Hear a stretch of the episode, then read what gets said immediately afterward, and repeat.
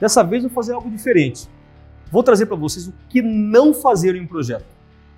Na realidade, no mundo que vivemos, as empresas vivem passando por problemas econômicos, sociais, muitas vezes de concorrência e até mesmo o ciclo de vida do produto que acabou.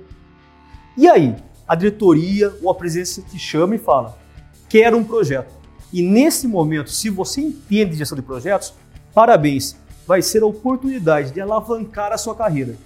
Porém, se você não entende, cuidado e preste atenção no que eu vou falar, pois poderá salvar a sua carreira. A primeira dica que eu quero dar é a seguinte: se é para fazer, então deixa comigo.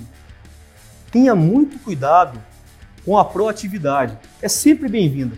Porém, se você não está preparado ou não conhece o tamanho do desafio, peça para analisar. Entenda um pouquinho melhor antes de começar fazendo. Porque começar fazendo é a mesma coisa que planejar para errar. A segunda dica: documentação é burocrática. Esqueça disso. Documentação é necessário para te proteger, proteger a diretoria, a sua empresa e os demais membros do projeto. Use a documentação não como um bicho sete cabeças, mas como um aliado em seu projeto, para que você consiga realizar aquele objetivo. Uma outra dica fantástica: não siga uma metodologia. Se você quer errar, não siga uma metodologia ou não siga um guia de boas práticas, como é o caso do PMBOK. Sai fazendo, sem, ter, sem saber qual é o caminho que irá percorrer, como fará, quais são os pontos de atenção que você precisa, quais são as ferramentas ideais para aquele tipo de trabalho. Uma outra dica importante é em relação à comunicação. A comunicação é só um detalhe. A partir do momento que você não tiver cuidado com a comunicação dentro do teu projeto, você acabou de errar no teu projeto. Você sabe as pessoas que você precisa comunicar? Quais são as ferramentas? Quais são os canais de comunicação? Como não fazer com que tenha ruptura em seu projeto? É extremamente importante.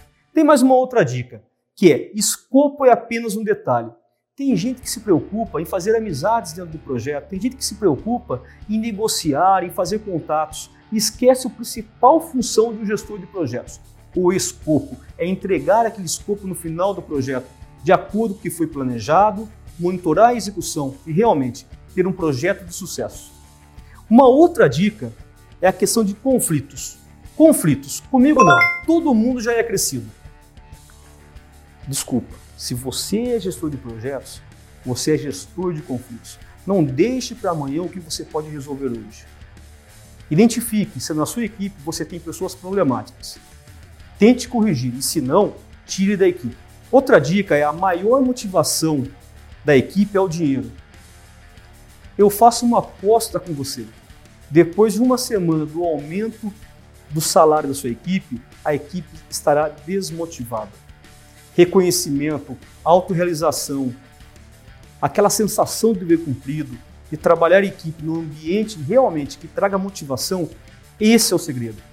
Cuide da sua equipe, porque ela cuidará do seu projeto e entregará aquilo que você quer. Uma outra dica é em relação a riscos.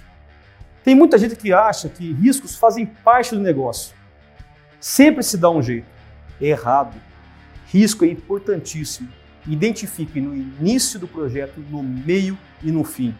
E sempre tome muito cuidado, que um risco não identificado ou um risco que você apenas não dá importância poderá prejudicar o tempo, o escopo e até mesmo a entrega final do seu projeto.